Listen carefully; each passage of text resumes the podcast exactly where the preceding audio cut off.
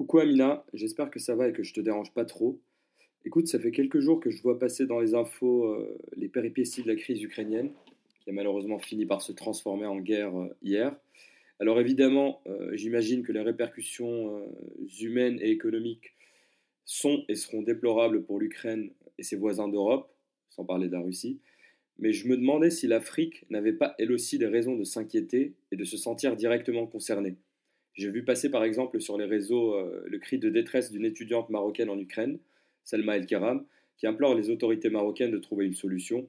je me demande donc si, euh, pour le continent, l'heure ne serait pas déjà à la panique, et si oui, euh, pour quelles raisons en particulier? Hier, le monde a changé de visage. Avec le retour de la guerre en Europe, de l'affrontement Est-Ouest, c'est un 2022 tenté de bien plus d'incertitudes qui se profile. Et parce que les conflits d'aujourd'hui ne connaissent que très peu d'étanchéité kilométrique, faut se le dire, les conséquences pour le continent africain risquent d'être désastreuses. Et dans le genre Deus Ex Machina, faut se le dire encore une fois, ce matin, tout était là pour annoncer le pire. Alors est-ce qu'il faut redire bonjour à l'effet papillon? Concrètement, comment est-ce que cette guerre va impacter réellement le continent? De plein de façons, en réalité.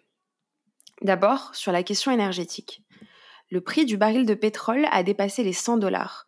C'est pas arrivé depuis 2014. La dépendance énergétique qu'on vit par rapport à la Russie devrait nous questionner sur l'opportunité qu'on a à saisir pour les producteurs pétroliers africains et les producteurs d'énergie renouvelable africains et sur le continent également.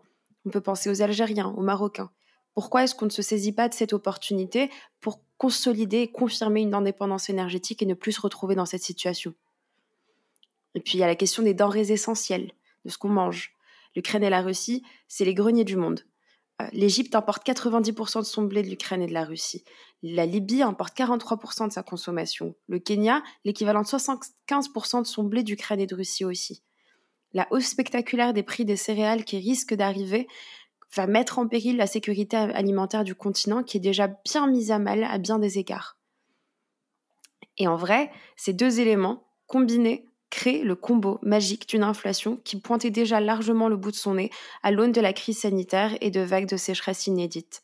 Parce qu'il faut se le dire, au Maroc par exemple, le prix des denrées essentielles a déjà explosé. Et puis, il y a les questions sécuritaires, évidemment. Il faut rester conscient que les Alliés n'hésiteront pas à exporter ce conflit en Afrique, pour limiter notamment la poussée de la force Wagner au Sahel et contrôler la vente d'armes russes aux pays africains. Une guerre par proxy se ferait au, détriment des intérêts du continent. Et rappelons-le, à l'ombre des grands discours, il n'y a pas de partenaire de cœur, il n'y a que des partenaires de raison. Et puis enfin, et on pense à eux évidemment, il y a tous ces étudiants qui sont restés en Ukraine et dont la vie est éminemment en danger. Les pays africains comptent, euh, le plus d'étudiants en Ukraine sont le Maroc, le Nigeria et l'Égypte. Le Maroc avec 8000 étudiants, le Nigeria 4000, l'Égypte 3500. Il constituait 20% de tous les étudiants étrangers euh, qui vivaient en Ukraine en 2020. Et bien sûr, il y a eu quelques vols de rapatriement qui ont été prévus, mais beaucoup sont encore coincés sur place. Ok, mais du coup, comment faire pour éviter de telles répercussions sur le continent à l'avenir? On le sait, c'est bien plus facile à dire qu'à faire, mais il n'est plus question d'en douter. Si on veut être plus résilient, si on veut que l'Afrique puisse enfin avancer par elle-même, il faut qu'on puisse sortir de la dépendance énergétique et alimentaire. Il faut qu'on évalue nos partenaires commerciaux avec un regard lucide et pragmatique. Et puis surtout, il ne faut jamais, jamais plus penser que l'histoire ne se répète jamais. Tant que l'Afrique ne se sera pas équipée d'infrastructures solides, d'une logique commerciale qui dépasse son paradigme traditionnel, tant qu'elle n'aura pas fait le travail de cartographier et d'amortir tous ces risques, on restera beaucoup trop sensible à ces bouleversements, qu'ils soient sur le continent ou des kilomètres plus loin. Puis du reste, on espère forcément que demain sera fait de plus de bon sens et d'humanité qu'hier et que ces dernières journées. Et avec ça, je voulais juste te laisser avec quelques mots de Martin Luther King. Une injustice, où qu'elle soit, est une menace pour la justice partout.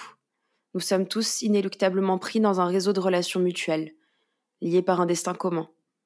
Tout ce qui affecte directement quelqu'un nous affecte tous indirectement. Et puis cette fois-ci, peut-être directement aussi. Allez, à plus.